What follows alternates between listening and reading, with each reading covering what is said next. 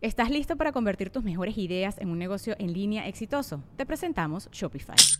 Tal vez no lo sabías, pero nuestro podcast More Than Mamis es un negocio y lo empezamos por supuesto para desahogarnos y hablar sobre la maternidad, no para convertirnos en expertas de ventas y del e-commerce. Así que sí, necesitábamos ayuda para vender nuestro merch y poner en marcha nuestra tienda. ¿Y cómo suena con Shopify? Llegó otra venta. Shopify es la plataforma de comercio que está revolucionando millones de negocios en todo el mundo. Ya seas un emprendedor desde tu casa o desde donde sea, Shopify es la única herramienta que necesitas para iniciar, administrar y hacer crecer tu negocio sin dificultades. Con Shopify puedo gestionar pedidos, envíos y pagos desde cualquier lugar, brindándote toda la información y estadísticas de tus ventas al detalle. Regístrate para un periodo de prueba con tan solo un dólar al mes en shopify.com barra sonoro, todo en minúsculas.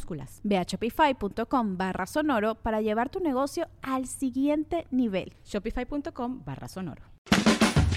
Es año de jugar la trivia legendaria. ¿Crees que sabes más que Borre? ¿Crees que sabes más que Lolo? Prueba, prueba, prueba tus habilidades con la nueva trivia, trivia, trivia legendaria de leyendas legendarias.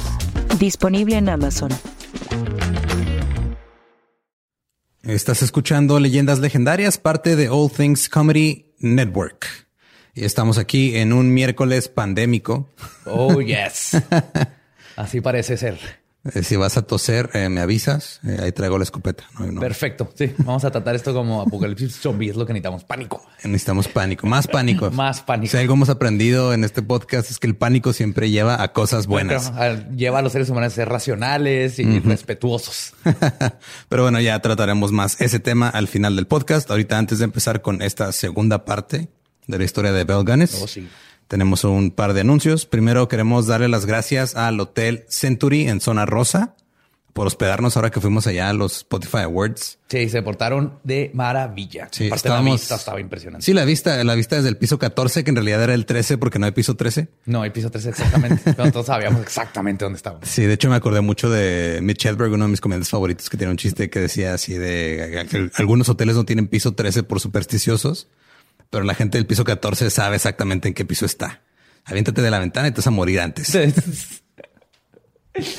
No, pero la verdad, el, hotel y el staff súper, súper chido, todo bien a gusto. Y el hotel Century en Zona Rosa nos quedaba ahí a unas cuadras de unos bares bien chidos en la Zona Rosa. Ah, sí, ¿cómo se llama el que fuimos? Cabaretito. El cabaretito, ese estuvo bien chingón. Y eso que no lo conocimos todo. No, nada más conocimos una de los como uno de los cuartos, ¿no? Sí, estuvo muy chingón. Soy raro cuando dices uno de los cuartos, pero una de las secciones. de las secciones.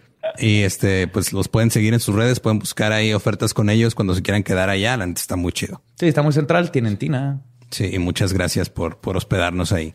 Así es, y pues muchas gracias este, por escuchar también. Eh, el lunes salió el primer episodio del Dolop. Oye, no sé si se dieron cuenta, pero salió en ambos canales, en el del Dolop y Leyendas. Ya a partir del episodio 2 ya nada más va a salir todo en el canal del Dolop. Este nada más fue para que pues lo escucharan y si les gusta ya se van a seguirlo directamente. así que por favor, suscríbanse ya sea que lo escuchen en YouTube, en donde sea. Eh, suscríbase a todo, porfa, nos ayuda un chorro, aunque lo escuchen en su lugar favorito, pero denos su subscribe. Y síganlo en redes como arroba el doyop o se pronuncia dolop. Se escribe doyop. Y pueden buscar el grupo de fans también en Facebook, que es fans de El Dolop, entre paréntesis, el Lolop. sí. y pues fuera de eso, este, no sé si tú quieras decir algo más. Creo que ya es todo lo que tenemos que cubrir. Creo que eso es todo. Vamos a lavarnos las manos y escuchar la segunda parte de Bell Gunness. Ah, por cierto, este un, mensaje de parte de todos los fans legendarios. Eh, deja de tocarte tanto la cara cuando grabamos. Les digo, desde que leí, desde que leí que no te debes de tocar la cara, se me está haciendo un tic y lo odio. Ahorita no me la he tocado, creo. Y pues los dejamos con el episodio 55 de Leyendas Legendarias.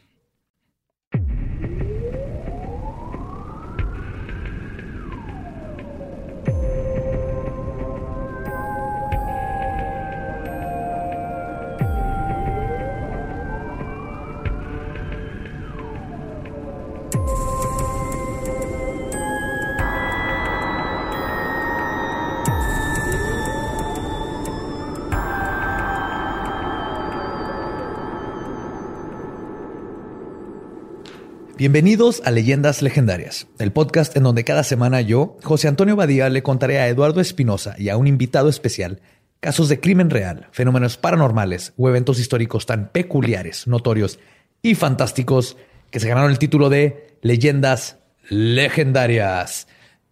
Qué bueno que están con nosotros otro miércoles. Tenían que porque es la segunda parte de Bill Gunness y hay que ver a dónde llega esto. Como siempre me acompaña Eduardo Espinosa. ¿Cómo estás? ¿Cómo ha Eh, estado tu semana? ¿Todo bien? Todo bien, sí. Sí. Pasó una semana como en 10 minutos. ¿Todavía tienes coronavirus? Coronavirus hasta ahorita no. Qué bueno. Hasta ahorita. Ha estado delicioso todo.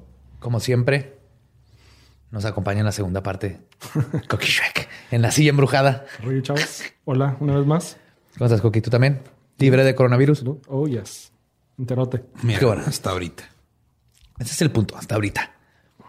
Pues, Pero no estamos en un grupo vulnerable, ¿no? Se supone que se mueren nada más como de hecho, adultos mayores y niños. adultos mayores, niños y al parecer hombres son más este, Susceptible. susceptibles. Ajá. Ok.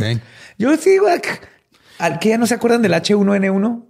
No, sí, es que el, fiestas y va. todo. El argumento es, tiene, es 2% de, de mortalidad, pero se propaga más rápido y hasta ahorita ha matado más gente que el SARS y que otras enfermedades, güey. Entonces, Bueno, no es tan- o sea, es- obviamente no es lo mismo que se muera el 1% de mil que se muera el 2% Sí, sí, de por 100 mil. la influenza van como 8 millones y se han muerto como 80 mil, muy- más de 800% más que Ok. el, que el este, corona.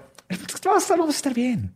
Lo que sí me sigue este, provocando un conflicto bien cabrón es la gente que dejó de tomar corona y la gente que dejó de comer comida china por miedo al coronavirus. Está bien que hayan dejado de tomar corona, O sea, a esa gente debería darle coronavirus porque Sí. no la necesitamos aquí. pero qué triste que tuvimos que esperar a un virus para que la gente dijera, ah, la corona no sabe tan chida. Lo que no dicen también que los barbones son más susceptibles. Sí, porque se- pues, Mira, yo estoy, yo estoy seguro ahí. No, y luego también ya salió que el CDC dijo que no, ¿para qué compran máscaras? No necesitan las pinches máscaras. Bueno, las máscaras son para cuando ya estás infectado, no Ajá, te para, protegen. no, para no aventarlo. No de te hecho, al contrario, no te, te, te ayudan, ayudan al virus porque le estás dando un ambiente húmedo y, y cerrado donde puede llegar. De hecho, hoy vi una foto que fue tomada en los Estados Unidos que creo que andaba, un güey andaba en un Sam's o un Costco o algo con todo un traje de... De hazmat, así de- Sí, sí, con todo el pedo, ¿no? Pinche... No, pero a mí lo más gracioso es que este, están poniendo y se están agotando los antibacteriales y te están diciendo que te laves con antibacterial y todo eso.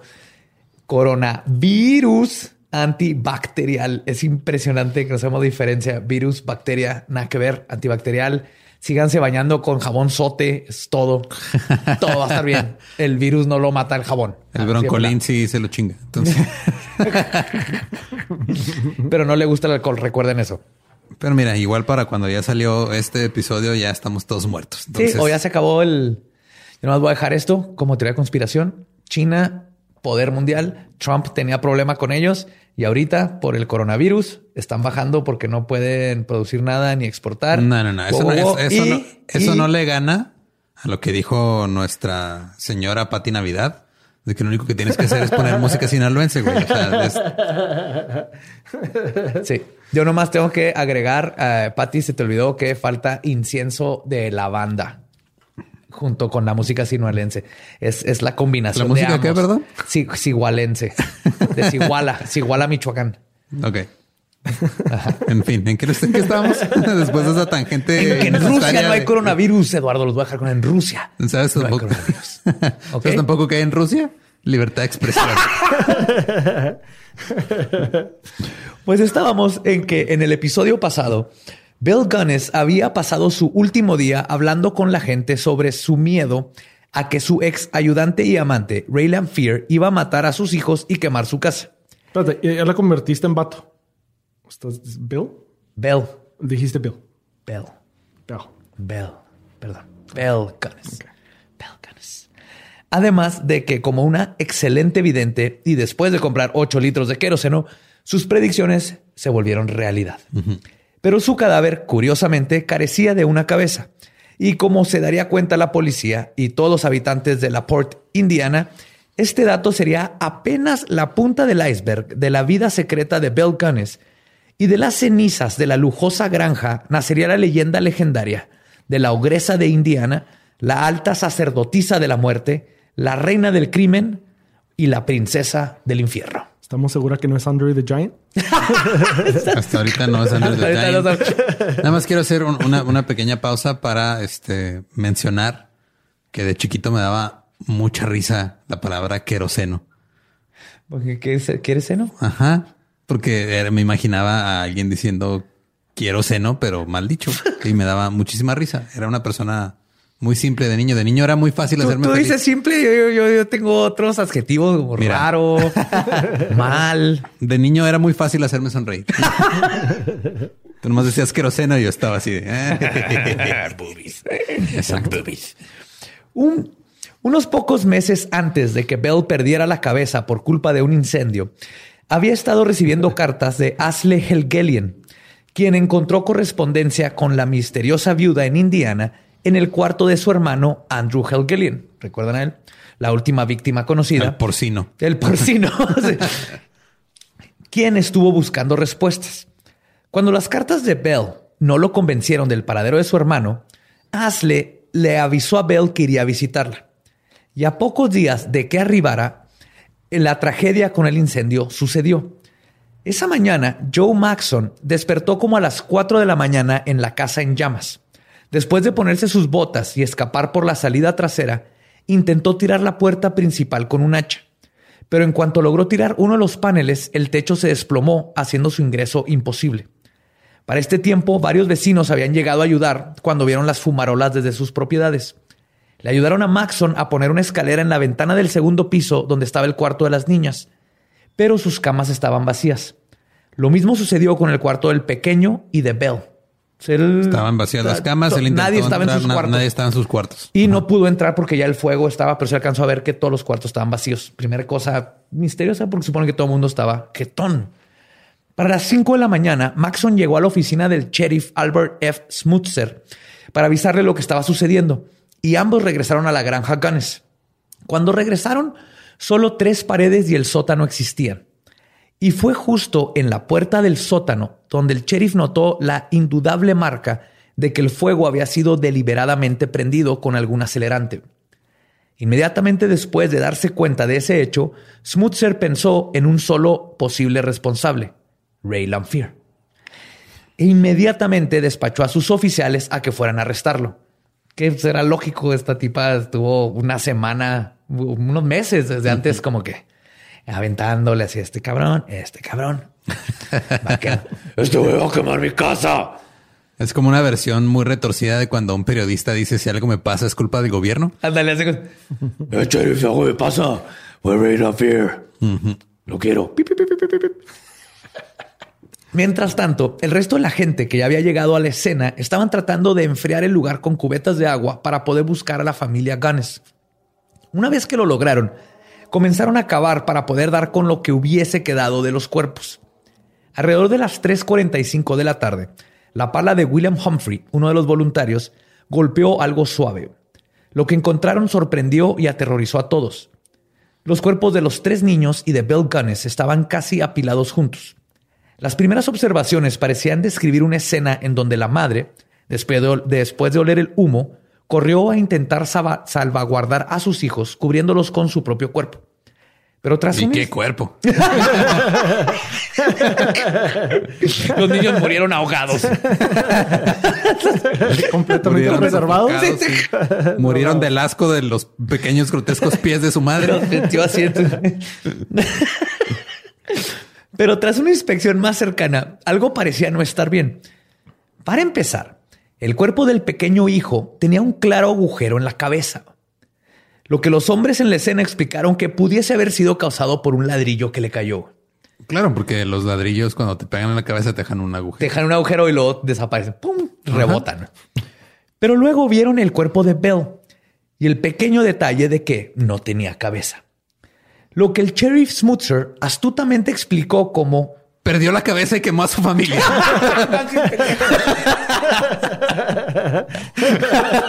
Qué bueno que no eres autoridad. Qué bueno que no tienes autoridad en ningún lado, Espinosa. sería, sería como el, ya ves que siempre los de los programas policíacos hay un, hay un personaje que siempre dice puras pendejadas. Ese serías tú. Yo sería ese personaje.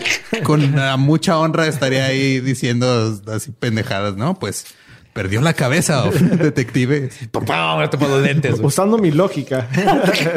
Primero perdió la cabeza. Tapó a los niños. Sí. Pues lo que eh, eh, Smutzer astutamente explicó como, y cito, El cuerpo debió de haber sido decapitado por las torturadoras y despiadadas flamas. Wow. ¡Jo, jo! Y sabe que Smutzer, para los que no saben, luego fue y fundó la PGR. sí, no mames, no de No, no. Mientras todo esto estaba sucediendo, Raylan Fear había sido arrestado mientras estaba trabajando en la granja de John Whitbrook. Cuando le preguntaron si se había entrado el fuego, dijo que sí, que vio el humo cuando salió temprano a trabajar y que esperaba que todos estuvieran a salvo. Luego los policías le preguntaron que por qué no había avisado a nadie y Ray simplemente contestó, y cito, porque no era mi pedo. Wow. None of my Yeah. business. O sea, es- Sí. Y en la cárcel comenzaron a interrogarlo y Ray mantuvo su declaración original sin cambios, fuera de dos pequeños detalles. Primero confesó que la razón por la que no había dicho nada cuando vio el humo es porque pensó que iban a pensar que él había sido el responsable. Y no lo culpo. güey. Tenía tres meses peleando en la corte contra esta tipa que está diciendo que le iba a quemar la casa y que iba a matar a los hijos. La segunda cosa que decidió aclarar fue un detalle que había omitido en su declaración original. E incluso le rogó a los interrogadores que no le dijeran a nadie. Resulta que la noche que sucedió el incidente, él la había pasado con Elizabeth Smith, una leyenda en Indiana por su belleza y aventuras. En los tiempos de la Guerra Civil de los Estados Unidos. Ok, Quien para- para este momento Elizabeth estaba en sus 70. En algún, en algún lugar de México, Ricardo Pérez de repente tiene una erección. Rey, Rey es un hombre romántico. güey. Pies grotescos, no hay problema. Este, mujer de los setentas, no hay de los setentas, de No, mujer 70, de 70. no hay problema. Yo busco amor. Pero él no quería, este, el que ella, en que Elizabeth tuviera 70, no era lo que no quería que saliera a la luz. El problema es que Liz era afroamericana. De hecho, en esos tiempos le decían algo que rima con Tiger, Tiger Liz. Era como la conocían ahí en Indiana. Wow. Que me entiendan los que saben. De hecho, no rima con Tiger. No, pero no voy a decir algo que rime más cabrón porque no quiero decir Sí. esa palabra. El punto es que como? No. le decían Tiger Liz. Ajá. Como un pequeño dato que da contexto a esto, en los 1900 el estado de Indiana era el hogar de la rama más grande del Ku Klux Klan, con unos 250 mil miembros. ¿Sabes quién es de Indiana? ¿Quién? El vicepresidente de Estados Unidos. No, es que siga rezando para ver qué vamos a hacer con el coronavirus. De hecho, eso es más o menos una cuarta parte de toda la población nativa blanca que vivía en ese tiempo en Indiana. o sea, uno de cada cuatro que vivía ahí estaba en el Ku Klux Klan. Así es. Entonces imaginaban por qué Rey no quería que supieran dónde estaba. Que también, de nuevo, Rey es un chingón, güey. No le importaba la belleza exterior, el color de piel. Nada. Y pisteaba bien cabrón. Y era era un hombre que vivía al día. güey. Trabajaba para ganar dinero, para pasársela chido y luego regresaba al trabajo. Nunca faltaba su trabajo y lo hacía chingón. Cuando fueron a interrogar a Elizabeth, ella corroboró la historia de Rey y dijo, y cito, llegó y me dijo que estaba enfermo y que no tenía dinero. Cuando me paguen, te pago. ¿Me puedo quedar aquí? Luego se quedó dormido en un sillón. Cuando se despertó, me dijo, ¿me vas a entrar, dejar entrar a tu cuarto? Y le dije, "Mm, creo que sí.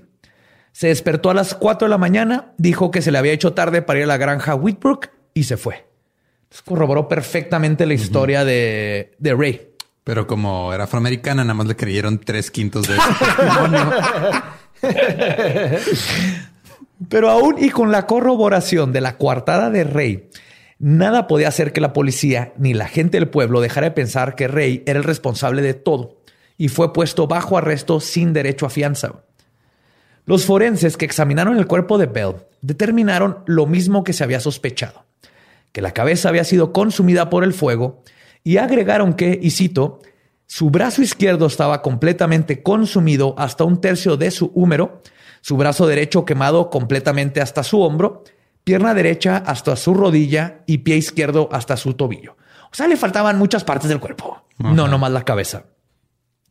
El lado derecho de su torso se había consumido exponiendo sus órganos internos completamente. Sus pulmones, hígado y páncreas se veían normales con la excepción de que estaban cocino, cocinados. y usaron esa palabra. ¿Qué, sus, ¿Qué era su? Este, hígado, páncreas y pulmones. Se ven normales con la excepción de que, se ven suculentos. Que están como a tres cuartos. con la excepción de que les falta poquita sal y pimienta. Jóvenes siempre marinen su carne antes de sal y pimienta. Sí, así es el reporte. Con la excepción de que estaban cocinados. Si sus pulmones fueran un brisket, estarían en el amado perfecto. Todavía estaba jugoso. De hecho, alguien trae pan, tortillitas. El primero de mayo llegó de Chicago Nellie Larson, la hermana de Bell, quien se había enterado de la tragedia. Lo primero que ella notó que estaba raro con todo es que su hermana había heredado todo a la escuela de niños noruegos de Chicago que pasaría ellos después de la muerte de Era la escuela de niños noruegos que vivían en Chicago, ¿verdad? Sí. Ok. no va por si queda una duda. Sí, sí, está confuso el nombre. Es que es, es otro idioma. Y lo que ella se le hizo muy, muy raro es que no le había dejado nada de dinero a su hijastra Jenny, que andaba en California. Otra persona que llegó esa mañana fue justamente la hermana mayor de Jenny, la señora George Oleander quien, aunque había sido separada de su hermanita de niñas cuando Jenny fue dada en adopción a Belle, ambas se habían mantenido en contacto durante toda su vida con cartas. O, por lo menos, ese fue el caso hasta los dos últimos años antes del fuego, cuando la señora George perdió contacto con su hermanita. ¿Por qué se llamaba George? No sé, güey. Porque eran esos tíos de Bell Broom, George. Sí. La señora Joaquín. La señora Roberto. Lo quiere ver. Y al igual que Nelly, consideraba extraño el testamento de Bell. Además de ellas dos, ese mismo día, Asle, el hermano de Andrew, recibió por correo una copia del periódico sobre los hechos y decidió adelantar su visita a la granja y salió de inmediato hacia Indiana. Al día siguiente, el domingo 3 de mayo, Asle ya estaba en la granja donde encontró a Joe Maxon y al vecino Daniel Hudson aún escarbando en los escombros. Convencido de que esa casa, o lo que quedaba de ella, poseía el secreto del paradero de su hermano, Asle comenzó a ayudarles a escarbar. Después era Asle y el hermano de Asle. No, era Asle Maxon. Ajá. Ah, el Maxon, el otro güey. Ajá. El, último ayudante de el, pues el que se despertó y está quemando la casa. Y uno de los vecinos. Eh, pues digo, Tal vez es eh, retórico, tal vez es ficción, pero Maxon tal vez le preguntó, este, Asle le preguntó a Maxon cómo es Carbo. Y Maxon contestó, hazle, como quieras. Ay, hijo de tu puta. No, no, no, güey. No le. Güey, no, no. es que disfrutando no. desde que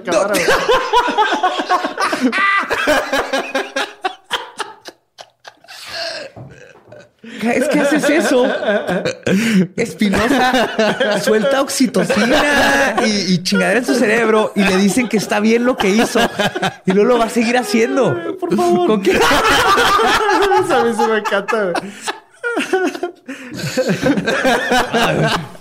Ay, güey. Después de horas de trabajo, solo encontraron más escombro. Así que Asle decidió irse a... Es lo que ocasiona. ¿Ves lo que ocasiona? ¿Sabes cuántas veces más voy a tener que decir hazle? ¿Y qué más? Hazle como puedas, María. Ah, güey. disculpen, disculpen. Ah, es culpa de Espinosa. Oh, Asle decidió irse a recorrer la propiedad. Vio un lago que estaba en la cercanía. Ese pedo es mi Mona Lisa, güey. Sí, sí. Asle vio un lago donde preguntó si habían visto algún hoyo en el hielo que lo cubría. A lo que Maxon y Hudson contestaron que no, que el lago había estado congelado todo el invierno. Frustrado, pero sin mucho más que hacer, el hermano de Andrew, decidió regresar a su hotel y luego comenzar la búsqueda por su hermano en otros lugares. Se despidió de los muchachos y comenzó a caminar hacia la carretera cuando se le ocurrió una cosa más. Y cito, di vuelta en mis talones. No estaba satisfecho. Regresé al sótano y le pregunté a Maxon si de pura casualidad sabía de algún agujero que, hayan sido, que haya sido cavado en la primavera. Y Maxon dijo, de hecho sí.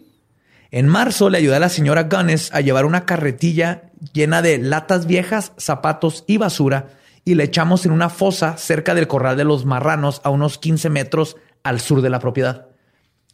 A lo que hace no cito, pero estoy seguro que dijo, no seas mamón.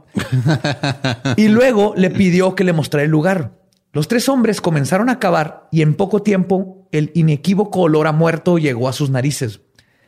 La primera reacción de Maxon fue decir que Bell había tirado muchas latas de tomates ahí, que quizás eso era lo que olía mal. Pero los tres hombres sabían que ese olor no era de tomate podrido. y los tres hombres estaban en lo correcto. Sus palas golpearon la fuente de la pestilencia. Era algo duro dentro de un costal de yute.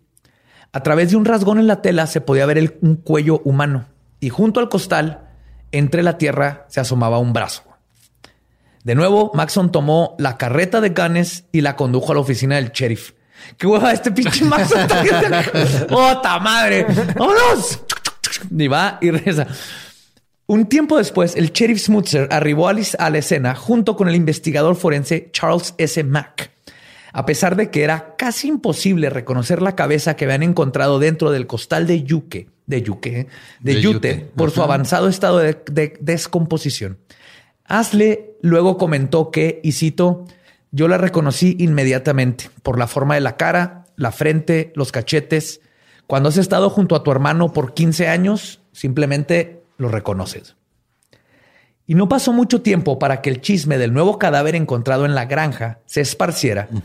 Y para cuando Maxon, Hudson y Smutzer habían encontrado torsos dentro de costales con cabezas, brazos y piernas a solo un metro de profundidad, una pequeña multitud de personas ya estaban ahí observando el espectáculo. La carroza que había pertenecido a Gunness fungió como una morgue improvisada y en poco tiempo ya contenía los cadáveres de cuatro víctimas, dos hombres y dos mujeres, todos divididos en seis partes. Ok. O sea, les cortaba la cabeza y los brazos, y las piernas. Y las piernas. Las piernas. Al igual que los restos de Andrew Helgelian, los restos eran imposibles de identificar, con la excepción de uno. Aún y en, estado, en el estado espantoso en que fue encontrado, el cráneo de uno de los restos aún poseía un inconfundible mechón de rizos güeros, que todos los testigos inmediatamente identificaron como los restos de Jenny Olson. Y en ese momento no solo se dieron cuenta de que nunca se fue a estudiar a California. ¿Qué?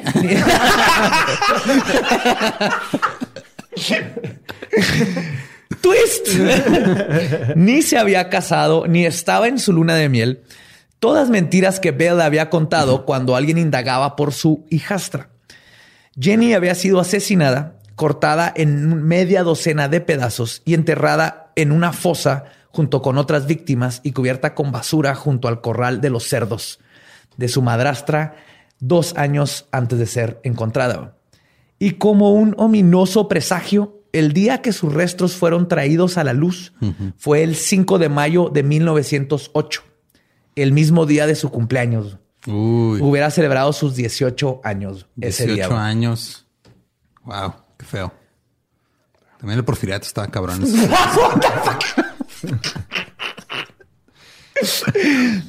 de un día para otro, la percepción de la gente cambió.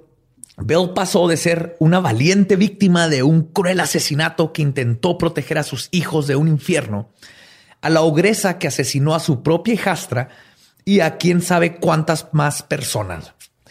Y estos nuevos encabezados en los periódicos rápidamente atrajeron a muchísima gente que, quería conocer la granja de la muerte. Y era de esperarse, el ser humano siempre ha tenido una obsesión por el crimen y el chisme que va a su alrededor. ¿Tú crees? ¡Hola! ¿Qué íbamos haciendo un ¿Eh? año? Nosotros no inventamos esta chingadera. Los ingleses tienen dibujando estas madres en los Penny Dreadfuls desde los 1800. El primer podcast te llegaba en telegrama. Sí. El primer podcast era un niño que va a decir, ¡eh! Mataron al señor de la esquina. Ya va toda la colonia. Y en esta misma época, el notorio H. H. Holmes, considerado uno de los primeros asesinos en serie modernos de los Estados Unidos, además de uno de los sospechosos de haber sido Jack el Destripador, ¿Era Holmes era el del hotel? Sí, de hecho se hizo famoso más que nada por su Hotel de la Muerte, que construyó con cuartos diseñados para poder asesinar en total anonimato a víctimas que visitaban la ciudad de Chicago para la feria este, mundial. O sea, Estaba ahí luego, luego. Además, solo dos años antes de todo esto, Johann Otto Hodge, apodado el asesino barba azul, utilizó un modus operandi casi idéntico al de Bell para asesinar lo que se especula pudo haber sido hasta 50 mujeres. Que la trituradora de, de salchichas en la cabeza. ¿Quieres salchicha? ¡Tómalo! No, igual. No, el, este, las envenenaba igual, las envenenaba y luego cobraba. Cobraba seguro. Era como un este viudo negro. Un viudo negro. Y de hecho, este Afroamericano, por Afroamericano. No. De hecho, las viudas machas son como cafecitas. También los ¿Qué estamos hablando? ¿Por qué me sacas? Te, te voy a explicar de dónde. Este, de hecho, eh, Mira, a, no sé, tú hazle como puedas. a Belle Canestein es la, la, la mujer Barba Azul. Y es que Barba Azul es una fábula francesa escrita por Charles Perrault, que se trata de un, un tipo que envenenaba a, las a sus esposas para quedarse con su dinero. Se viene todo el apodo. ok. Pero por estas cosas de H.H. Holmes y Otto que acababan de pasar, todos los habitantes de Indiana y sus cercanías querían ser parte de su propio personaje notorio. Y para el 10 de mayo, el ferrocarril de Lake Erie ya tenía precios especiales para llevar a la gente de Indianapolis y Chicago a la escena del crimen. Todos los cuartos de hotel en la Port y cercanos a Michigan estaban agotados, a pesar de que los hoteles agregaron camastros en los pasillos. Se calcula que el número de gente que fue de espectador a la escena del crimen era entre 16 a 20 mil personas. Era un Coachella.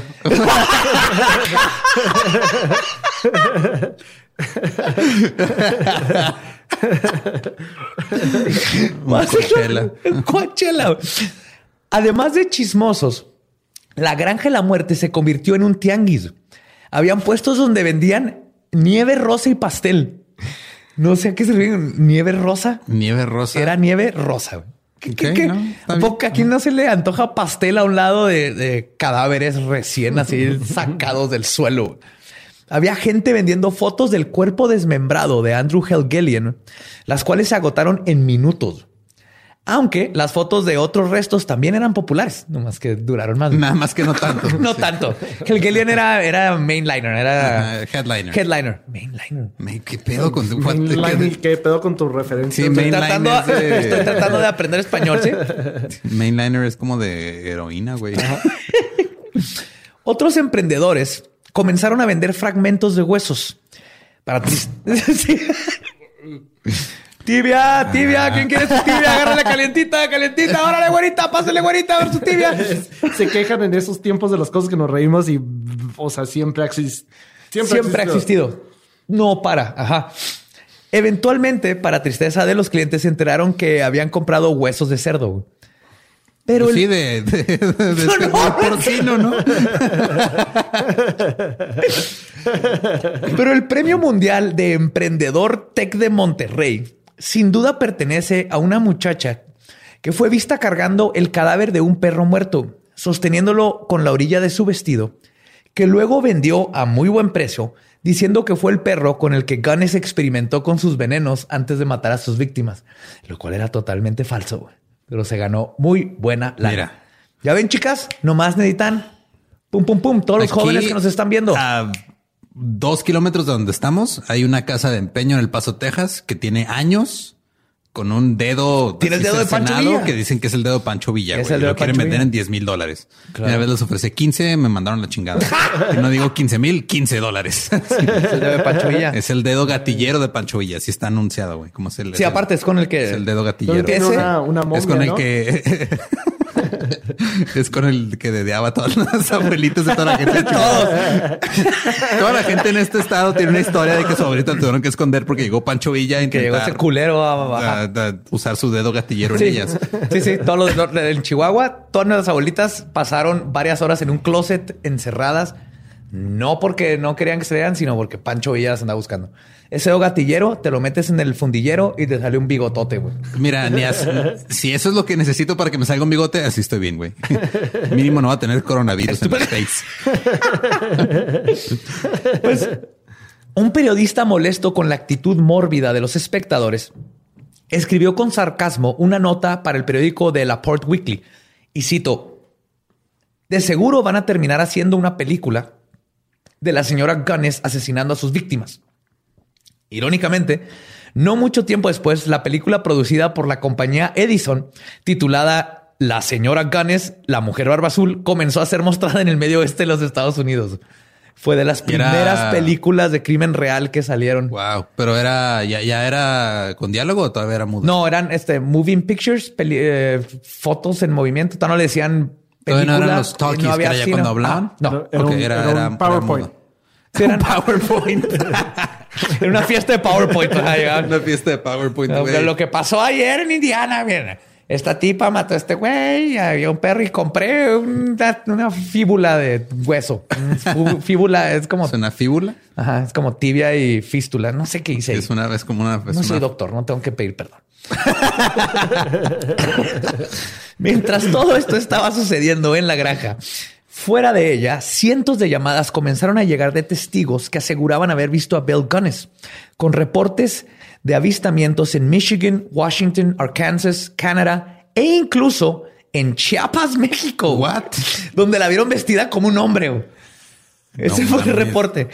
¿Cómo se llama? ¿Como el comandante? Marcos es el comandante. Marcos es el, Gan es el comandante Mar, subcomandante Marcos. Güey.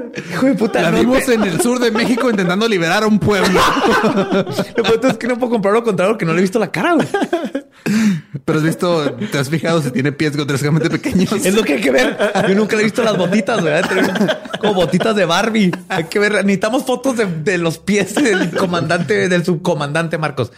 Subcomandante. ¿Quién es el comandante? Uh. Perdón. Varias mujeres que tenían características físicas parecidas a Bell fueron arrestadas, al grado de que los periódicos comenzaron a sacar notas que decían, y cito, Mujeres de tamaño grande, no salgan de sus casas para que no las vayan a confundir con ganes y no las arresten. Pases de verga. Sí, parecen luchadoras. Son el campo.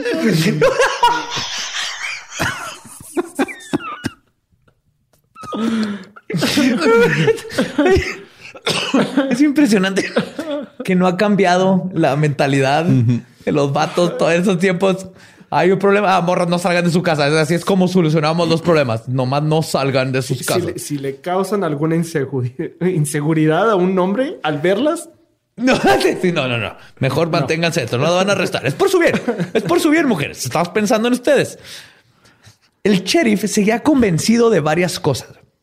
Entre ellas que Ray era el responsable, que Belle estaba muerta y que su cabeza había sido decapitada por el fuego.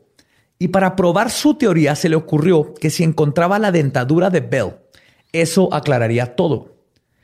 Verán, Bell tenía una dentadura muy particular que constaba de varias piezas de porcelana y oro, algo que seguramente habría sobrevivido al fuego. Y la lógica era, si la encontramos y el dentista la identifica, sabremos con exactitud que Bell pereció en el incendio. Así que el sheriff contrató a un buscador de oro retirado de nombre Louis Schultz, mejor conocido como el viejo Klondike. Un buscador, o sea, el güey ya, ya, ya había pasado la fiebre de oro a San Francisco y se fue a buscar Andaba- unos dientes. Se lo llevaron para allá. güey. el Güey, típico viejito. Sí, barbón. Que puede hablar con los mapaches y todas esas madres. Squeal like a pig, ah, ¿no? ¿Verdad? Pues el viejito Klondike construyó una esclusa que es como una.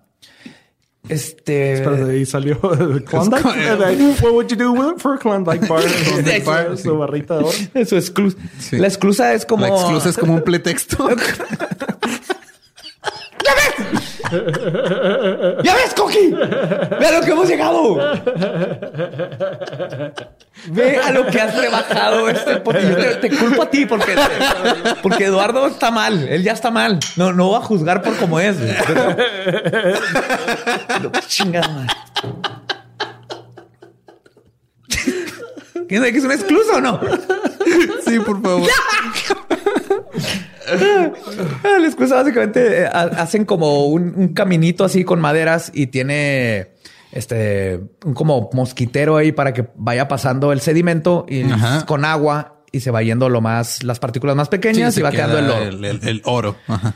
Y así buscar la dentadura entre los restos del sótano. El martes 19 de mayo, el viejo Klondike dio con oro, o más precisamente con la dentadura. El dentista Ira Norton, quien le había producido e instalado la dentadura, no tuvo problema en identificar la prótesis como su trabajo. Constaba la, de- la firman también como los artistas. que sea bajito así en la raíz. Eran, consistía de cuatro incisivos inferiores de porcelana sujetados por atrás con oro de 18 quilates y anclado a sus molares en cada lado de la mandíbula. Sea, le faltaban Ajá, le todos los dientes. todos los dientes No abajo, tuvieron que tumbar los colmillos, todo. ajá. Ajá, ok. El Cherry Smutzer ya tenía todas las pruebas que necesitaba. Había sacado cinco cuerpos el primer día y otros seis el segundo. Después de ahí dejaron de contar porque lo que encontraban eran puros pedazos de hueso y ya era imposible identificarlos. Por eso no se sabe exactamente cuántas personas terminó matando, pero encontraron un chingo de relojes de oro y la cantidad de baúles y ropa dejó mucha evidencia, más lo que contaba este el Maxon y toda la gente que estuvo en la casa. Ahora con la dentadura en su posesión, decidió formalmente acusar a Ray Fear del asesinato de Bell y sus tres hijos, además del incendio provocado en la casa. En lo que comenzaba el juicio, el condado decidió que subastaría todo lo que había sobrevivido al incendio de la propiedad Gunness. Las tres paredes y el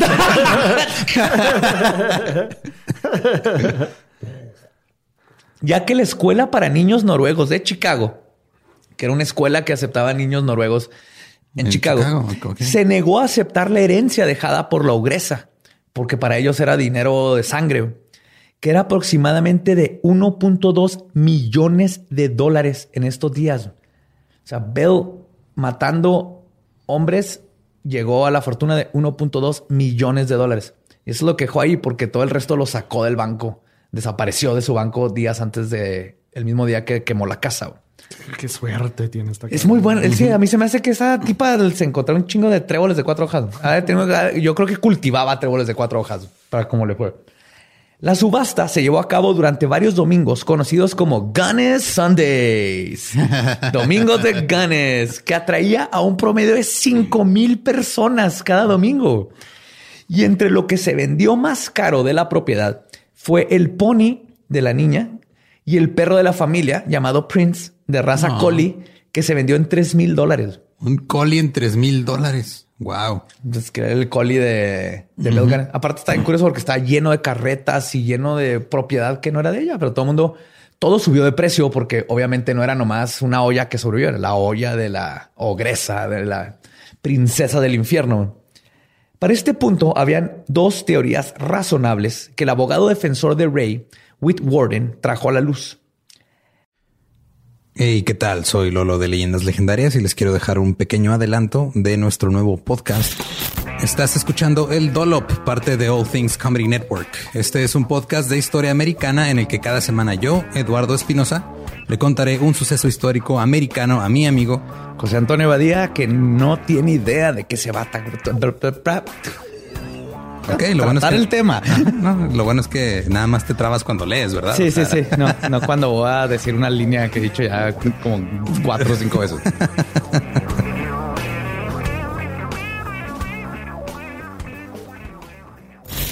De joven comenzó a trabajar en barcos y en 1816 fue capturado por el pirata Jean Lafitte en la costa sur de Texas.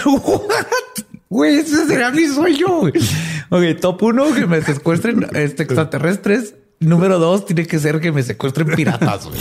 Estén pendientes y suscríbanse a El Dolop. Una es que la señora Gunness, pensando que Ray Fear había descubierto cosas que le habían incriminado, Además de enterarse de que Asle Helgelien estaba por arribar a la granja para indagar sobre su hermano desaparecido, decidió deshacerse de la evidencia. Para hacer esto, mató a sus tres hijos, puso el cuerpo de otra persona, quemó la casa y escapó. Ok. Esa, es, una, de las Y por eso le cortó la cabeza y todo. La otra teoría es que Gunnes, al saber que Alsen podría destapar sus asesinatos, decidió suicidarse, no sin antes matar a sus tres niños. Básicamente es la responsable es Gunnes, ¿no? No Ray. Junto a sus teorías presentó testigos que vieron a Bell Gunnes con una mujer italiana en su carreta unos días antes del incidente a la cual nunca se le volvió a ver. ahí podría estar un cuerpo. ¿Cómo saben que era italiana? Porque hablaba italiano. Pero ya estaba en Porque eh, prego, eh, italiana.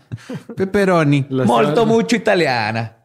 Se lo pasaba haciendo Movía mucho las manos cuando hablaba como yo. Sí. Junto a sus teorías, presentó testigos que vieron a Bell Gunness con la italiana y luego apuntó a la coartada de Ray para esa madrugada que estaba con Liz. Y a testigos que sobrevivieron a Bella, como George Anderson, de 39 años, oriundo de Missouri, quien había respondido una de las cartas de Bell en 1906. Cuando llegó, listo para casarse al día siguiente, tomaron algo de alcohol que testificó le pegó muy rápido para lo que este para lo que pistió. No, me sirvió algo adulterado. De hecho, es lo que dijo. De seguro le pusieron algo, pero en ese momento no lo pensó, nomás se fue a dormir. A medianoche, más o menos, un isito, sueño de que algo estaba viéndolo, lo despertó. Para su sorpresa, vio a Bell parada al pie de su cama con una vela en la mano le dijo unas cosas y luego lentamente caminó hacia atrás. Le cerró la puerta, güey. Qué pinche creepy. George no durmió esa noche y se fue a la mañana siguiente, güey. Fue de los pocos que se salvó. Imagínate, güey. ¿Estás que Tony? ¿Qué pedo, güey? ¿Quieres escuchar? Ronroneando como... Otros datos que presentó para contrarrestar las pruebas de la fiscalía fue que no mamaran con el fuego que fue la cosa que decapitó el cuerpo. Llevó expertos que testificaron que se necesitaban de dos a tres horas de calor sostenido a 3000 grados Fahrenheit para convertir un cuerpo humano completamente en ceniza. Y aún así, el cráneo es lo último que se quema. Entonces, si no está el cráneo, no debería estar el cuerpo. Así de pelada. Además de que el fuego duró una hora, si mucho, una, dos horas. Era imposible. Ya, decía yo que ve algo raro con eso. ¿Tú crees? sí.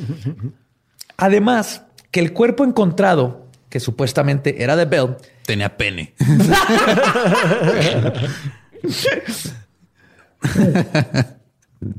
tenía una estatura de 1.6 metros, cuando Bell medía casi 2 metros. ¿Se cogió por el fuego? Sí. Güey, eso es exactamente. Como pero cuando espera. haces una hamburguesa así chiquita. Güey. Están mamando porque es exactamente lo que dijeron estos vatos. De hecho, el cuerpo calcinado, calcinado pesaba 73 kilos. Bell, porque habían récords de la última visita al médico pocos días antes de pesaba 127 kilos. Algo que el fiscal quiso contrarrestar con su propio experto que dijo que la razón por esa discrepancia es que estaba en la dieta keto. no, es que con esa madre baja se chinga. Pero esta dieta bien cabrona se llama te quitas la cabeza y no puedes comer y bajas de peso en chinga. Comía pura salchicha, güey. pura carne y aguacate con yemas de huevo, güey. De hecho, cuando estaban, cuando estaban en la corte, en, una parte están este llevan a Ray al, a que testifique y le preguntan, no, no a Ray, al mejor amigo de Ray y le dicen, si es cierto que Ray se estaba acostando con Bill Guinness y el amigo contestó, pues él lo que me contó es que ella se estaba acostando con él y que toda la corte se cagó de la risa y el juez, sí, Bell le gustaba ir a comer salchicha cuando que necesitaba salchicha. Wow.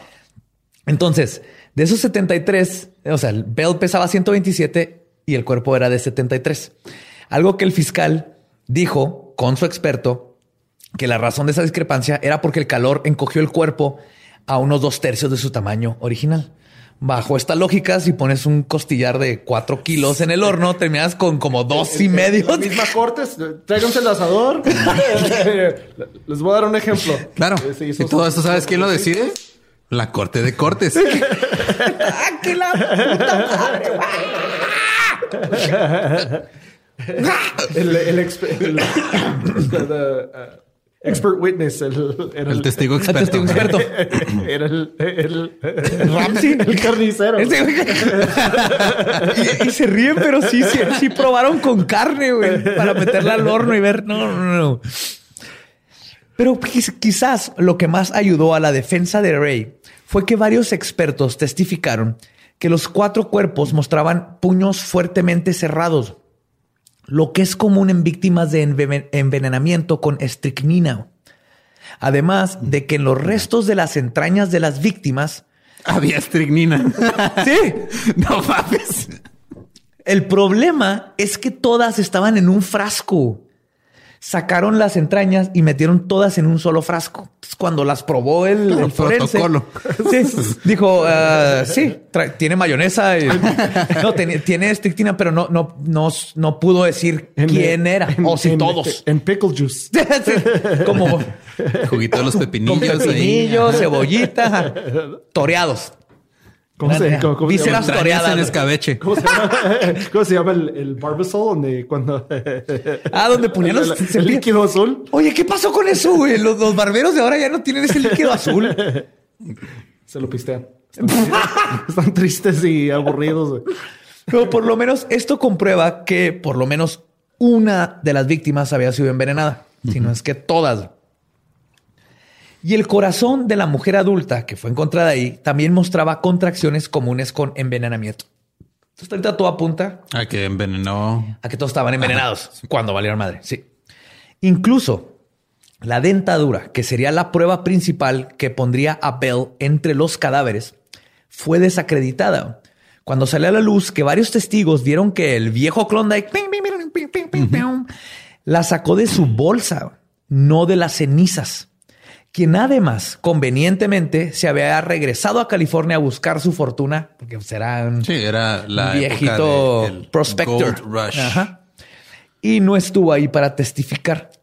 Aunado a esto, los diagramas de la prótesis habían sido reproducidos por el dentista Norton dos semanas antes de que fueran encontrados y se los dio al sheriff Smutzer, lo cual daba bastante tiempo para que se reprodujeran. Ok. Entonces, no hay forma de. Hay, hay foto de, la, de, De la los dientes, pero ajá. no hay forma de comprobar que sí eran los de Los los, de. Bell.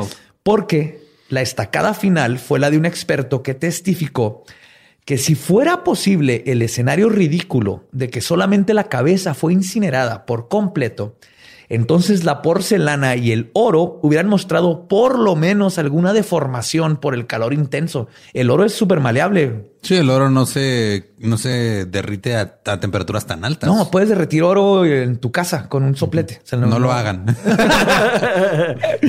Sí pasa. no, no agarren las joyas de sus papás. ¿Qué estás haciendo, mijo? No, es que los de leyendas legendarias dijeron que podías derretir oro en tu casa. Tú, si le regalan y le estoy aprendiendo. Y si los de leyendas dicen que te tires de un puente, Esto parece un, un episodio de Law and Order bien... No, y a- aparte de esto, ok, se supone que el- el- habían dicho que estaban en la casa, eh, estaban abajo del piano. ok. Ok, el piano está en el primer piso. Entonces el mismo defensa dijo que el, el cayeron, le ganaron en la caída al piano o cómo terminaron abajo del piano. Estaba otro, eh, varias personas que vieron que los botes de queroseno de 8 litros que compró estaban a un lado de la puerta del sótano. Cuando Maxon declaró perfectamente y otro testigo que los dejó en la puerta de la entrada cuando llegó Gunness con ellos, Ajá, los él los metió a la- la casa y los dejó arriba, no pegados al sótano. Además de todo esto, Gunness tenía una cicatriz muy notable en el chamorro derecho, precisamente en la pierna que le faltaba hasta la rodilla. Oh, mira. un, un chorro de detalles que que digo, ya, ya son de más. Creo que desde que le falta la cabeza al cuerpo, podemos asumir. Las quemaduras de alfombra de violar a sus vatos.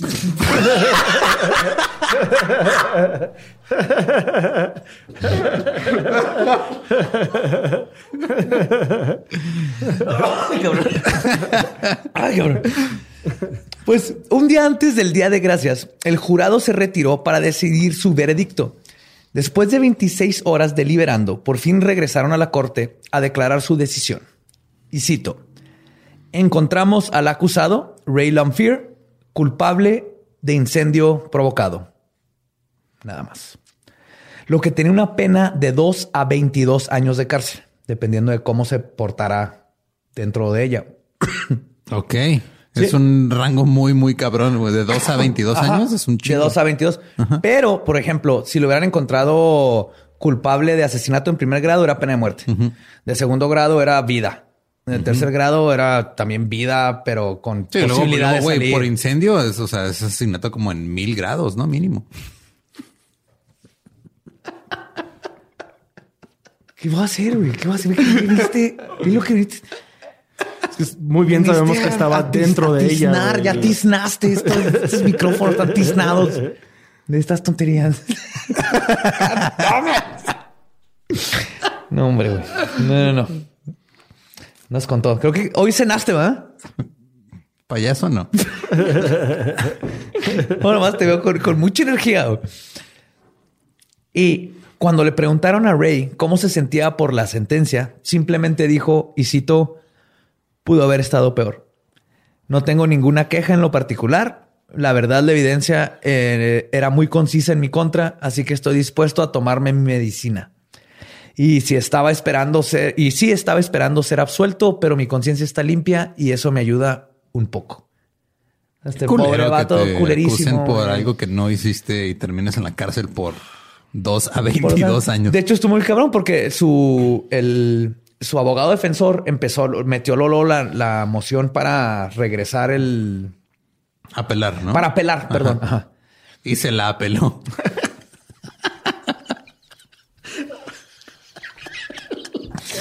ok, ya son ustedes dos contra mí, güey. Ya esto está. Esto está. Esto, esto no está. Ah, su puta.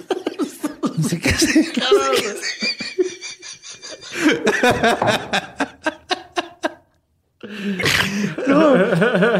Decidieron que, de, hecho, por cómo era Ray, lo más probable es que saliera en dos años. y entonces iban a tardar más en la apelación que nomás durara dos, dos, años en la cárcel y saliera por buena conducta. Ok.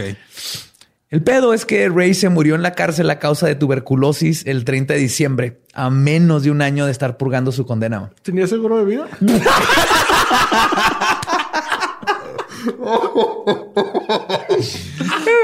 Me murió John. Eh, ¿Qué pedo? Soy. Soy Belinda. Belinda Gunengi. Ese era mi esposo. Soy su tío Velo. De Chiapas. Soy luchador. Ay, güey. Ay. Pues el misterio del cráneo de Bell jamás sería resuelto. Un destello de esperanza, porque de plano nadie sabía dónde chingados estaba. Un destello de esperanza sucedió el 5 de mayo de 1916, cuando Elizabeth Smith, la abuelita prostituta, falleció y su casa fue derrumbada. Dentro de los escombros encontraron un cráneo sin mandíbula inferior. Pero en menos de 24 horas, doctores la descartaron como la cabeza del cuerpo de la granja de la muerte. Resultó que Elizabeth, entre sus oficios, era practicante del vudú. Ah, ok. Obviamente era alta sacerdotisa y ese cráneo había pertenecido a la familia por generaciones. Y no sería hasta 1931 cuando otra pista sobre el posible paradero de Bell Gunness saldría a la luz. El 9 de febrero, Peter H. Lindstrom recibió la llamada de que su padre había fallecido de un aparente ataque al corazón. Estamos en los 30. Cuando Peter indagó más, se enteró que la señora Esther Carlson, quien había sido la ama de casa de su padre por 15 años, también había perdido a su esposo, quien además era el mejor amigo de su padre. Sí, el, el mejor amigo lo perdió unos años antes. De hecho, la historia de cómo se conocieron está en cabrona porque estaban disparando y luego unos mexicanos los persiguieron y luego se dispararon y mataron a tres mexicanos y así es como se hicieron amigos. wow. Estados Unidos. Eso está, es lo Estados más. Unidos. Es lo más sur de Estados Unidos que he escuchado Sí. esta semana. Luego se enteró que Carlson había convencido a su padre de abrir una cuenta compartida con ella por dos mil dólares una semana antes de su muerte. Y un día después del funeral de Carlson, del funeral, Carlson y su amiga Anna Erickson fueron al banco a cobrar. Peter convenció a un juez de que exhumaran a su padre para hacerle pruebas toxicológicas. Y efectivamente encontraron suficiente arsénico en su sistema para matar a 40 hombres, junto con un chingo de sopa de chícharos. Porque al parecer fue en sopa de chícharos donde le dieron Le el arsénico. Un chingo Ajá. de sopa de chícharos que sabía a almendras. Básicamente, sí. Con estas pruebas se firmaron órdenes de arresto para las dos mujeres. Pero cuando llegaron a arrestarlas, Ana Erickson estaba al borde de la muerte por envenenamiento de arsénico. La señora Carlson fue puesta bajo arresto, pero no confesó nada. Para la sorpresa de los policías, Ana sobrevivió y les contó cómo todo había sido plan de Carlson y que esa pendeja la había envenenado Ok. y que había hecho lo mismo con el señor Carlson. Entonces mató a su esposo y ahora con el papá. Además, encontraron en la casa de Esther una fotografía de tres niños, dos mujeres y un varón, que se parecían un chingo a los hijos de Gunness. Y todo esto a pesar de que ella negó que jamás tuvo hijos. Los detectives fueron conectando los datos y todo coincidía. La edad era, la- tenía la edad perfecta para ser eh, Bell Gunness. Los registros de Carlson comenzaban justo en el año que Bell desapareció, 1908. güey. Las huellas pequeñas. Tenía los pies. No sé, nosotros estamos en el póster de haber puesto. Buscamos un par de pies grotescos. Incluso dos residentes de la Port que fueron por ellos, quienes convivieron con Bell, convivieron con Bell cientos de veces, confirmaron que sin duda alguna era ella. Por un chorro de cosas dicen los pómulos, los ojos y más que nada algo que hacía con los labios cuando hablaba. El tamaño enorme.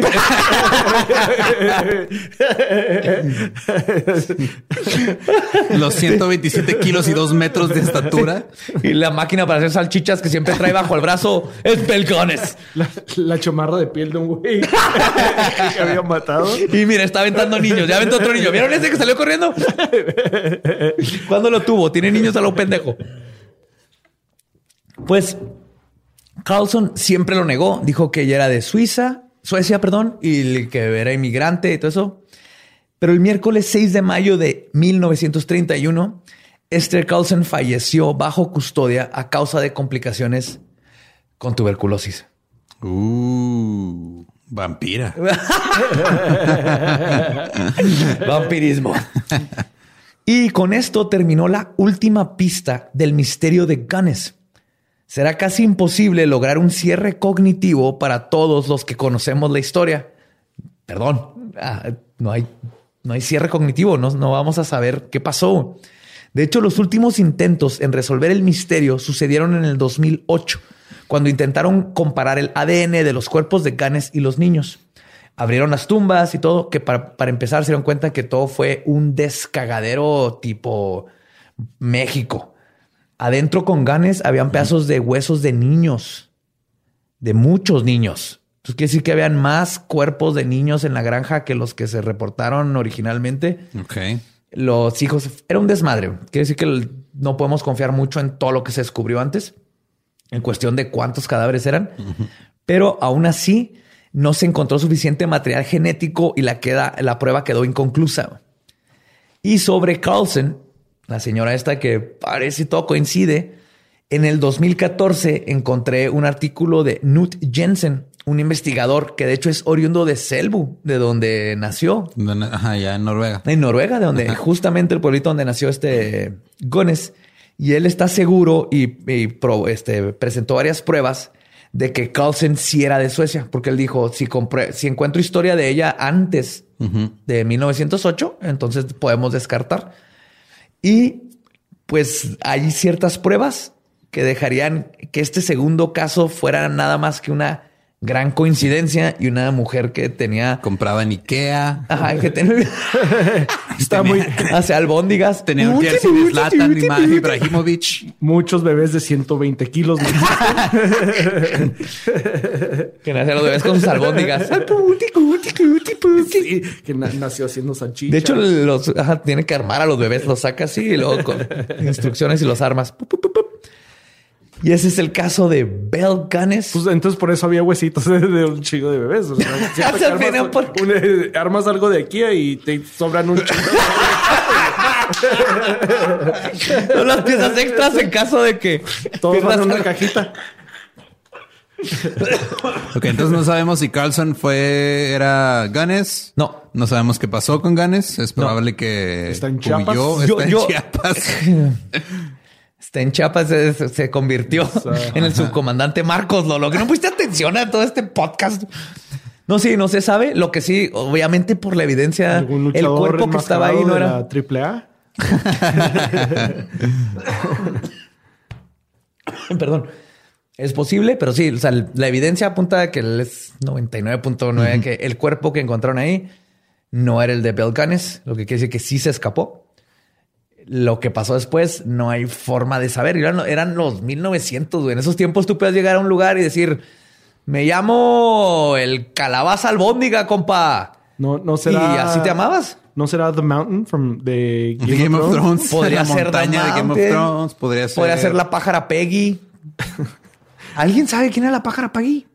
Nadie sabe. Nadie sabe. Hay que investigar Es esa uno de los pájara Peggy. misterios. Ajá, son los misterios más grandes. de- Pero Bel Ganes de alguna manera se escapó y por ahí andaba hasta que obviamente ya falleció, ¿verdad? Porque no, no importa el tamaño, el- ese colesterol te va a matar.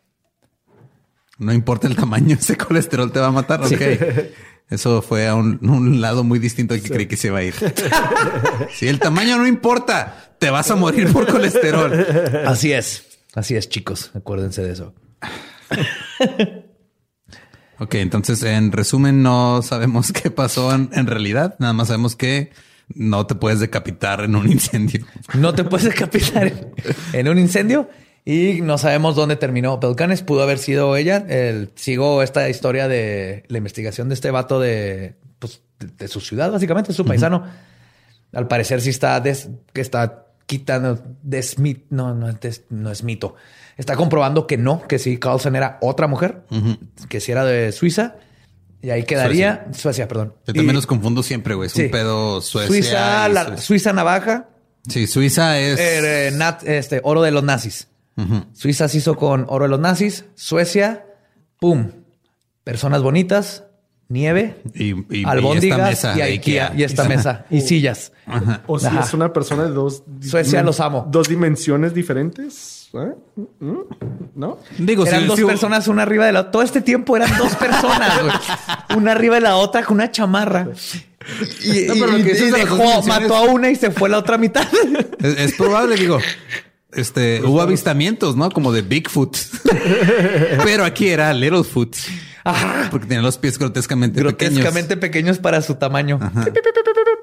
Sí, como caricatura de Tim Burton. pequeños.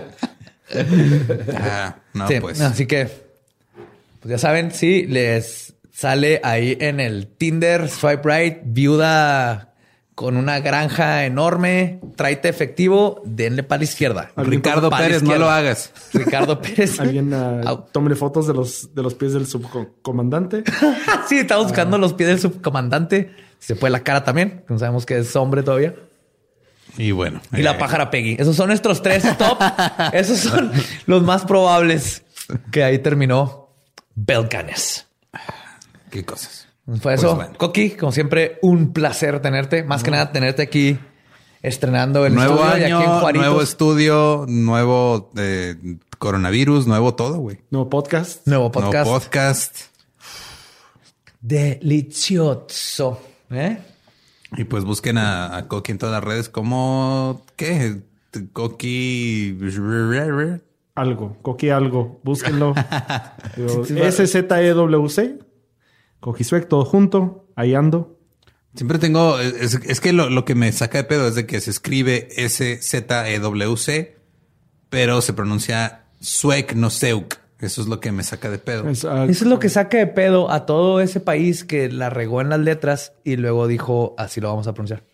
Siempre de desde, desde que... Todo lo el- checo, es- es- es- eh, yo estoy seguro que ni ellos saben por qué tiene sentido cómo pronuncian esas palabras. Hay un... Es, es el portero de la Roma, ¿no? Este güey que se apellida Chesney. O sea, se pronuncia Chesney, pero no se escribe. S-Z-C-E-Z-N-I.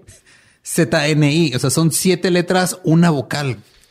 busquen al el, ay, hijo, ah, el coach de básquetbol de Duke. Eh, eh, está complicadísimo el apellido. No, ahorita no me acuerdo ya. Que bueno, también no vamos a mamar. O sea, Shoshevsky. Se pronuncia Shosh- Shoshevsky. Shoshevsky, pero- eh, es- está bien raro. Está el quarterback que fue el quarterback de Green Bay, Brett Favre, Fabre.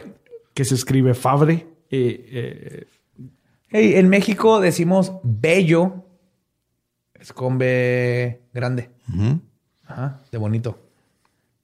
Y lo cabello es con B grande.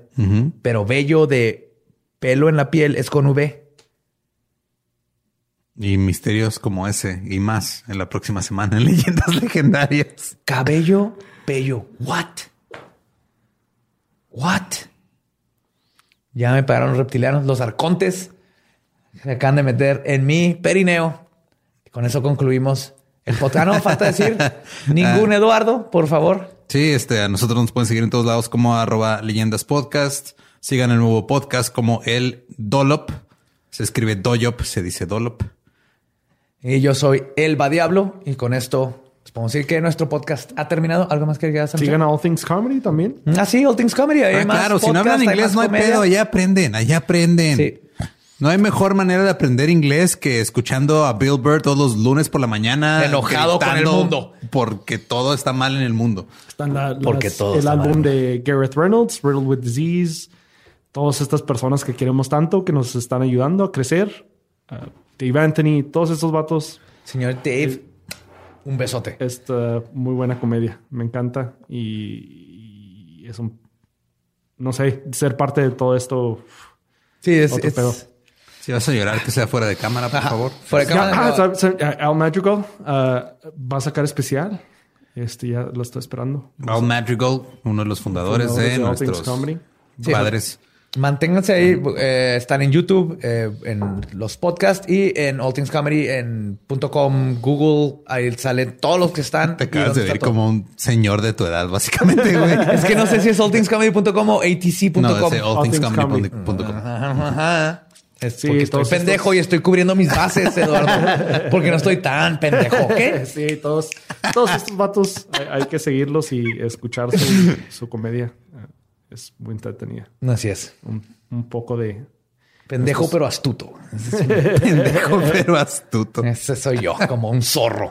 Como días, como días sordas.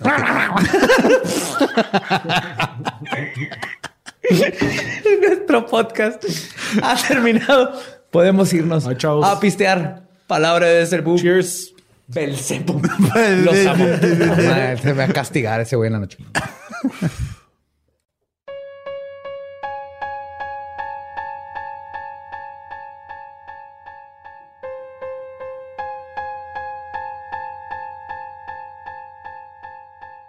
Y esa fue la conclusión o conclusión de Bell Gunness, porque hasta donde sabemos, nunca vamos a saber qué pasó definitivamente con ella. Nomás se sabe que del cuerpo que sacaron no había suficiente ADN y sí está mucho más chiquito que el de Bell o sea, no era una mujer de Insisto, es que. Dos metros. Ajá, insisto, las, las cosas se encogen con el calor a veces. Se puede pasar.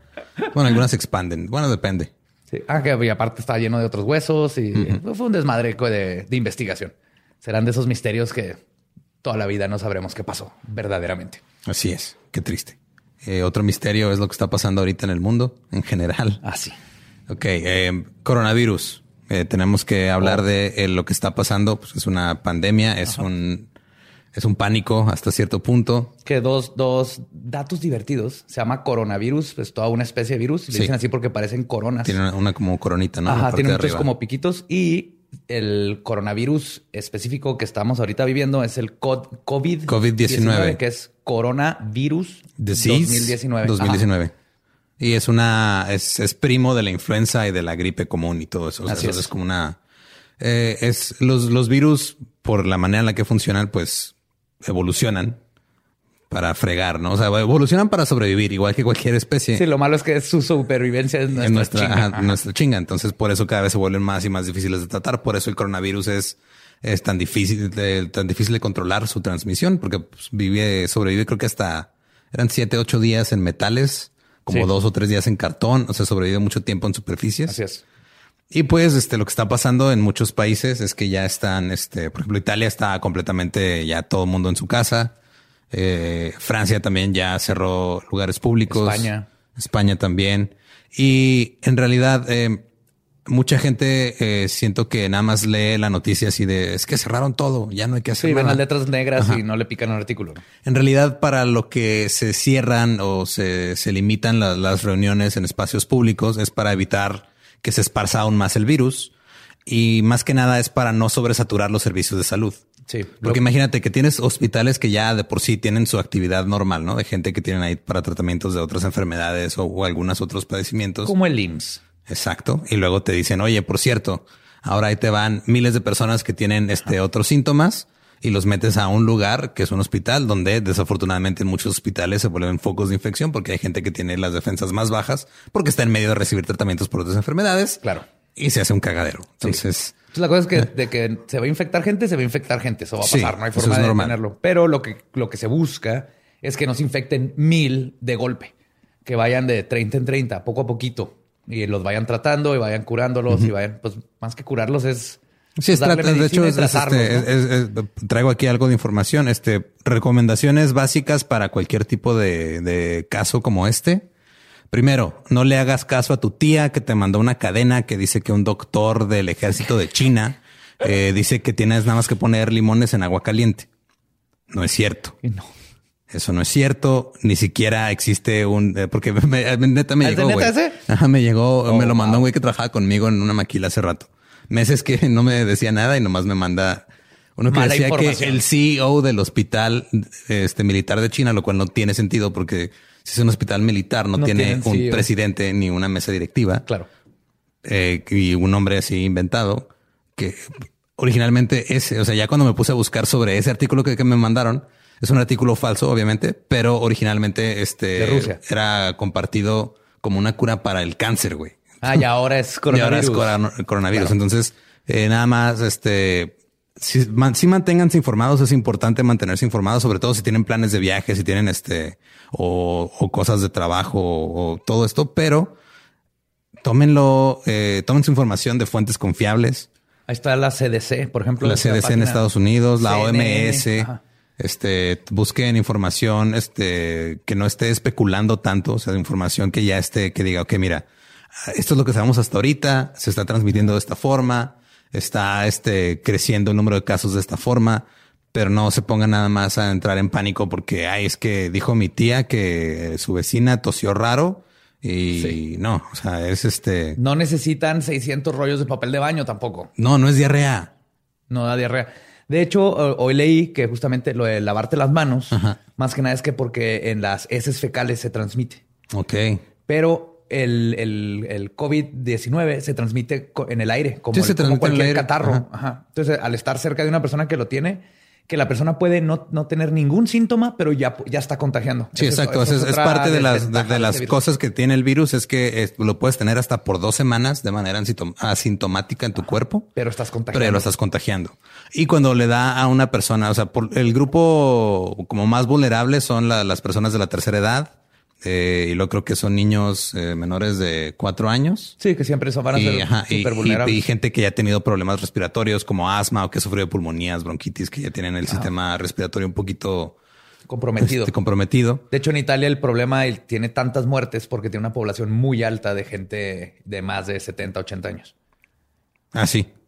Pues que la, el, eh, eh, la marinara te hace vivir muchos años. Sí, la neta, sí, la dieta mediterránea. Pero sabes que cuando hicieron el estudio que, que hubo fue como en los 2000 al principio, que la dieta mediterránea era maravillosa y que se dieron cuenta después de que no nomás es la dieta mediterránea, es más bien que se la pasan de- en familia y el, el estilo de vida es bien relax. Sí, el se la pasan clima y todo divertidos, el gusto. clima, riéndose. Eso es más que nomás echarle el aceite de oliva y comer pasta todo el día. Así es, y luego llega el coronavirus y hace que cierren todo. Ajá. Pero eh, a lo que iba es de que si no eres parte de un grupo vulnerable y te llega a dar, lo más seguro es que te va a pegar como te pega un resfriado común. Sí. Tiene los mismos síntomas, de hecho. Menos los, lo que sí, una diferencia muy común, esto muy común, una diferencia con el catarro normal es no hay tantos mocos, no te no, no estás estornudando como con un catarro, pero traes la, este dolor de garganta, calentura, estas cosas. Sí, de hecho, justo estoy aquí sacando la información directamente de la OMS, que dice que los síntomas este, pueden ser eh, catarro, dolor de garganta, tos, fiebre, neumonía y en casos muy severos, dificultad para respirar. Esos son los síntomas. Entonces, este, si de repente eh, también es, es época de alergias, entonces Sí, no confundir. si no confundir alergias, o sea, si ven una No persona, paniquearte. si ven a una persona en, eh, que anda afuera y de repente estornuda, es más probable que tenga alergias que tenga coronavirus. Sí, y si se puede, por ejemplo, si sientes ciertos síntomas y todo, trata de no salir. Lo mejor que puedes hacer es autocuarentena. Estate ahí. Si ves que empieza la calentura y todo eso, entonces sí acude a un doctor inmediatamente. Ahora, Pero otra, trata de otra- no otra ir cosa. al trabajo. Exacto. Otra cosa que quería este eh, tratar de como de, de transmitir es que muchas personas entran en pánico cuando se enteran que dicen, ah, es que tal o cual gobierno ya declaró una emergencia. Ajá. La declaración de emergencia, eh, por lo regular, es- son medidas preventivas. Es una, es una manera de liberar fondos para poder este, invertir esos fondos en, en tratamientos o en poner este centros de, de- de lo que están haciendo, por ejemplo, en, de en- atención, ajá, centros de, este, atención. comprar pruebas. Por ejemplo, este, este, un, ¿cómo era de emergencia? que- El estado de emergencia. ajá, sí, las declaraciones de emergencia. La hacen también cuando hay un tornado o un terremoto. Pues lo que hace el, es lo mismo. Lo Sí, que es el este- gobierno ajá, es, es- es- declaro emergencia para que el Senado y todo me suelten dinero para poderlo meter en todo lo que se necesite. Sí, no quiere decir que están declarando emergencia porque todo el mundo se está muriendo. Al contrario, están declarando emergencia para poder liberar recursos que de otra forma no estarían disponibles Ajá. para combatir y prevenir lo que está pasando. A minorar el Sí. golpe. Sí, lo digo porque luego este, me pasó que le avisé a mi mamá de, oye, mamá, ya declararon emergencia aquí en El Paso, Texas, y me marca de volar. Y digo, no, no, todo está bien, no pasa nada. Apenas hay una persona que han detectado con coronavirus Sí, aquí en El Paso, sí, sí. Texas. Quiere decir que le mandaron dinero para que Sí, eso están, o sea, lo que están haciendo es tratar de, de tener más recursos disponibles para poder este, tener tratamiento. De hecho, también lo que estaba eh, leyendo aquí en, en esta otra fuente, que eh, ahorita lo que están haciendo es este tratar de, o sea, están ya desarrollando una vacuna y al mismo tiempo un tratamiento. El tratamiento lo único que va a hacer es de que te va a ayudar a, a como a, a minorar los síntomas y a que no pase como a mayores. te tomas un antifludes es para el catarro. ¿no? Y ya eventualmente la vacuna, la vacuna se tardan por lo regular entre un año, año y medio ya en salir al mercado. Sí. Y, y todavía Y para es- hacerla al volumen. Sí, al volumen que se necesita. Este, y luego algo que sí se me hizo así súper shady, así súper macabro es que sombrío. estaba Trump tratando de, de comprar en Ay, una, una compañía alemana, güey, que está desarrollando la vacuna. Trump la quiso comprar para que la desarrollara nada más para Estados Unidos y él poder quedarse con el crédito de miren, yo les traje la vacuna. Hijo de su puta madre. En fin, eh, eso era nada más un dato ahí al aire, pero lo que sí es de que estén pendientes, o sea, los tratamientos, eh, pues obviamente tienen que ser bajo supervisión médica, no nada más es de, ay, no, este creo que me dio coronavirus, me voy a poner un una... y voy a tomar antifludes. Vicks, y me voy a poner una papa en el pecho, ¿cómo era esa madre? güey? Sí, una papa en la axila. Una papa en la axila y ya con eso no, o sea, es No va este...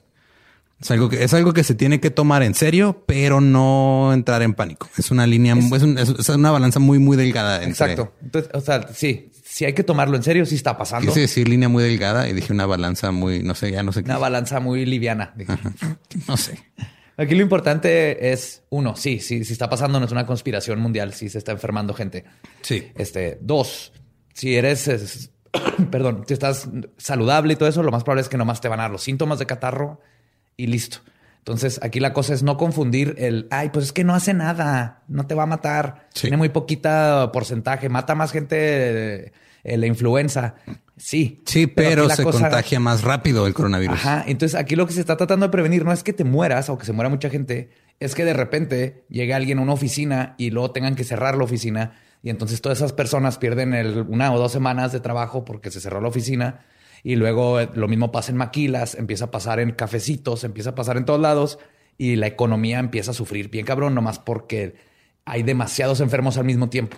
Entonces, Sí, que ya está pasando. La incertidumbre está provocando que los mercados se vayan al carajo. Así es. Este, Por ejemplo, en, en Italia y lo que está haciendo en Canadá, ahorita el gobierno acaba de decir, ok, nadie paga renta, vamos a subsidiar rentas, el gas, la luz, todo, porque sabemos que nadie está ganando dinero, porque no pueden ir a trabajar. Es lo que estamos tratando de evitar en México, que ahorita estamos a toda madre, aparentemente vamos a tener que esperar a finales de marzo, que es lo que tarda, lo que tardaría más o menos en, en esparcirse y en, en empezar Sí. los síntomas. En, en lo que queremos es seguir como estamos ahorita en México, de que la- las empresas siguen funcionando y ahorita estamos bien todavía. Y, Sí. y la única forma de hacer eso es seguir esas indicaciones sencillas. Estamos bien aparentemente, porque también puede ser que simplemente, se esté, este, no se esté reportando correctamente la información. Claro, Pues, no sabemos. No, no sabemos, sabemos. pero por eso con más cuidado. Si no sabemos, no vayan a lugares masivos, lávense las manos. Lo mismo que harías para que no te enfermes en, en invierno de catarro. Exacto. Y recuerden que el intro de leyendas legendarias dura 20 segundos, que es lo que se recomienda Sí. para, para el lavado de manos. Sí. Y sí, eh, no, no hay necesidad de hacer compras de pánico. Este, lo único que están haciendo es de que le están poniendo carga a una cadena de suministros que de por sí ya está afectada por Claro. que no puede haber importaciones No, y ahorita aparte, de si, si- muchos lugares. si tú tienes el privilegio de poder ir y comprarte 60 rollos de papel de baño y tres meses de comida para tu congelador, porque tienes un congelador que aparte le caben 30 meses de comida, también estás fregando a la gente que vive de quincena Que en vive, quincena ajá, día a día. y que esa quincena que le toca ir al mandado porque ya se le acabó todo, ya no va a encontrar nada porque tú lo tienes ahí guardado. O sea, no, no hagan eso, no compren kilos de este desinfectante de manos para luego revender lo del papel ¿no? de baño. Mira, yo me encontré un botecito a la mitad allá atrás en la oficina, güey. Ya, ya lo, ya lo subí a Mercado Libre. ¿eh? O sea, Échale agua, güey, para que rinda más. no le eché mezcal. Ah, perfecto. Sí, también el vodka y el mezcal no sirven para desinfectar las manos. No, no sirven. Sí, entonces más común, común este sentido común, como cualquier enfermedad. Y acuérdense, el chiste de cuidarnos es que la curva, porque se va a enfermar gente a Sí. fuerzas, que la curva que no nos toque de 20 mil este, enfermos al mismo tiempo, porque ya conocen el IMSS. Entonces ahora agréguenle otros 5 mil personas en un día y cosas así, es donde se va a empezar a hacer el caos. Así más hay es. que evitarlo. Y, y para citar a, a- a- al duque Jonás Fierro, la cuarentena despreocupada es un privilegio de clase. Exactamente. o Sí, sea, o sea, si tú tienes tu membresía de Costco y puedes ir a comprar un chingo de cosas, este, pues date cuenta que, pues, ok, qué bueno que puedes hacer eso. Hay gente que no puede. No, o si tú tienes un trabajo donde, ah, sí, vete a trabajar a casa. Ah, qué padre. La mayoría de la gente no. Tienes, tienes que ir todos los días. O hecho, nosotros oficina, estamos privilegiados de que nuestro trabajo es tú y yo sentados Y yo aquí, hablando o en un micrófono, güey. Peor de los casos, vamos a estar los dos aquí con coronavirus haciendo el, el podcast sin infectar a nadie más. Aquí, aquí nos cuarentenamos en el set. Sí, aquí nos quedamos. Aquí Pero la mayoría de la gente tiene que ir a trabajar trabajos manuales y trabajos donde no puede nomás estar en oficina y es, es la columna vertebral de México. Sí. Y cuando ellos no puedan ir, cuando se empiecen a cerrar este negocios por una o dos semanas, ahí es donde vamos a sentir el putazo. No con la enfermedad, con la economía. Entonces nomás hay que echarle ganas poquito. Sí, vamos, a, vamos a enseñarle al mundo que México está bien chingón y que nos cuidamos. Que este catarro no se convierta en, en- en un resfriado económico. Ajá, sí, porque sí, resfriado económico. Eso es lo que nos debe preocupar. Y pues sí, nada más este recuerden distanciamiento social. Eh, no saluden de, de beso o de mano. de Wakanda o Hell Saludo, Satan. ajá, Salúdense sí. con cuernitos. Hell Satan. Y ya con eso, este no, no ya pasa después nada. empezamos, ya cuando haya vacuna, entonces sí nos besuqueamos todos como siempre. Sí, y recuerden que este, pues si quieren, si están en la casa y no saben qué hacer, pues pueden escuchar leyendas legendarias Y el dolo.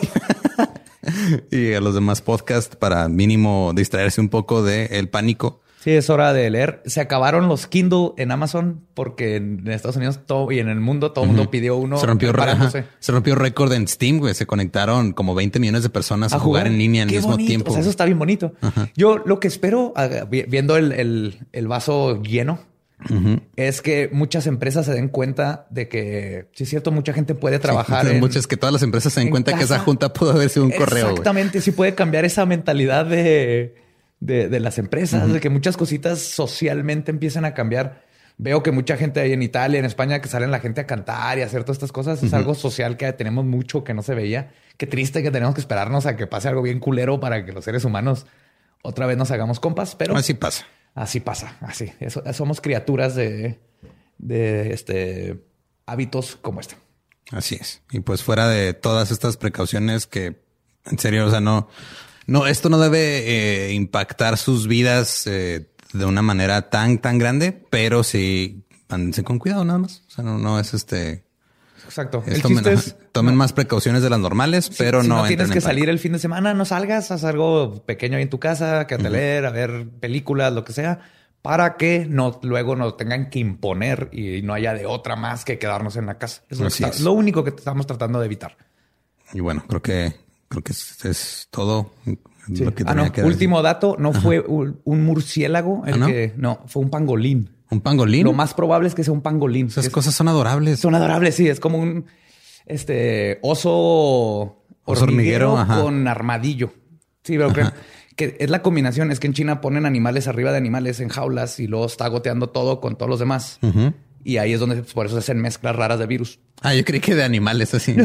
Uno le gotea, o sea, el, oso hormiguero estaba arriba de un armadillo, le goteó su y se hizo, y se hizo un pangolín, ¿no? Con los virus y al parecer porque los los corona los pueden este como con genética ver de dónde viene y es muy probable que empezó en un pangolín. Ok, pues ya no coman pangolín tampoco. No, no, déjenos en paz. pues muchas gracias. Los escuchamos la próxima semana en Leyendas Legendarias. Así es, los amamos, los queremos. Cuídense. Y cuídense, Hail Satan. With everyone fighting for attention, how can your business stand out and connect with customers? Easy. Get Constant Contact. Constant Contact's award winning marketing platform has helped millions of small businesses stand out, stay top of mind, and see big results fast. Constant Contact makes it easy to promote your business with powerful tools like email and SMS marketing, social media posting, and even events management. With Constant Contact, you'll reach new audiences grow your customer list, and communicate more effectively to sell more, raise more, and fast track growth. Don't know much about marketing? No sweat. Constant Contact's writing assistant tools and automation features help you say the right thing at the right time every time. Plus, you can send with confidence, knowing your emails are actually reaching your customers thanks to Constant Contact's best in class 97% deliverability rate. I'm a small business owner, and I believe that this is a great tool for other small business owners. In small businesses, you need to create a team. And if you're starting by yourself, Constant Contact can be the team that you need. Tackle any challenge with Constant Contact's expert live customer support. Plus, everything's backed by the 30 day money back guarantee. So get going and start growing your business today with a free trial at constantcontact.com. Just go to constantcontact.com right now. Constant Contact, helping the small stand tall. ConstantContact.com. Es año de jugar la trivia legendaria. ¿Crees que sabes más que Borre? ¿Crees que sabes más que Lolo? Prueba, prueba, prueba tus habilidades con la nueva trivia, trivia, trivia legendaria de leyendas legendarias. Disponible en Amazon.